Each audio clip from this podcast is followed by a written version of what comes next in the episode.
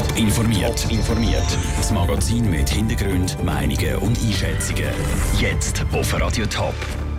Warum Facebook seine Richtlinien verschärft und was die Leute dazu sagen, dass sich immer mehr Menschen in der Schweiz mit Geschlechtskrankheiten anstecken, das sind zwei von den Themen im Top informiert. Im Studio ist der Peter Hanselmann. Gerade wegen ein paar Fällen, wie zum Beispiel ein Mord live auf Facebook letztes Wochenende, muss Facebook seine Richtlinien verschärfen. Schon jetzt hat die Plattform strenge Datenschutzrichtlinien, was man posten darf und was nicht. Andrea Blatter. Gewalttaten, pornografisches Material und andere fertig machen. Alles Sachen, die nicht auf Facebook gehören.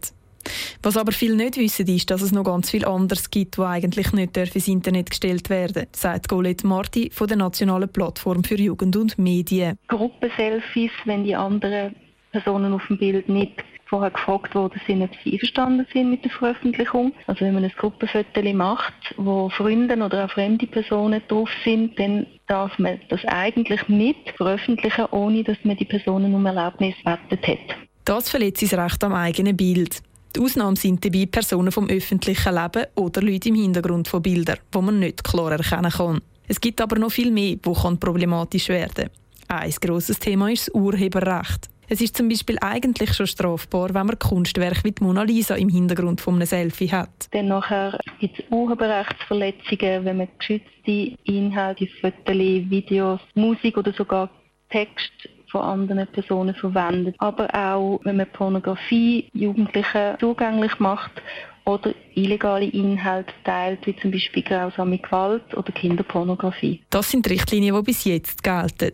Die dürften aber bald noch verschärft werden. Der Beitrag von Andrea Blatter. Heute Abend ist eben die Facebook-Gründerkonferenz San Jose, wo eben die Datenschutzrichtlinien und die Verschärfungen von diesen Richtlinien diskutiert werden.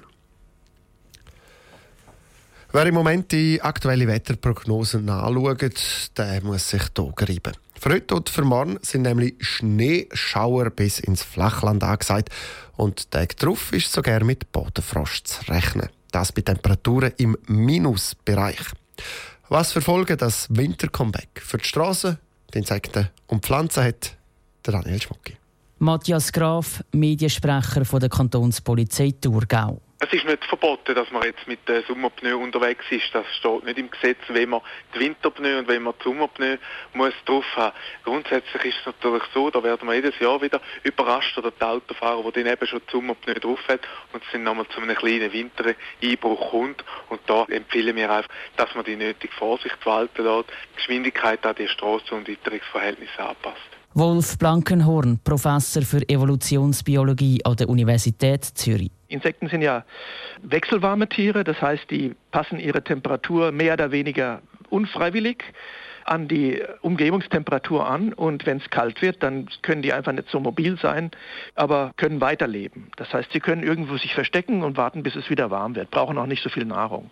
Also von daher ist es für die meisten Insekten kein großes Problem. Erwin Meyer, Chef vom Gartencenter Dürnte. Die, die ganz mutig sind und schon so einjährige Sommerflor-Sachen vorausgetan haben, die sollten die Sederpflanzen dann für die nächsten paar Nächte wirklich nochmal reinnehmen an einen geheizten Ort.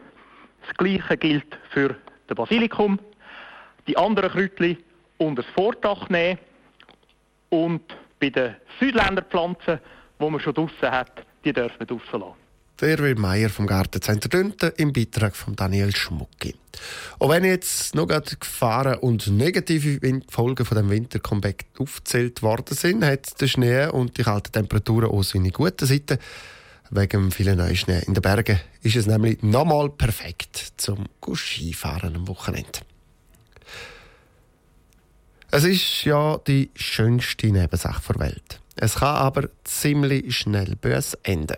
Immer mehr Leute stecken sich beim Sex mit Geschlechtskrankheiten an. Aber warum ist das so? Und was denken eigentlich die Leute auf der Straße?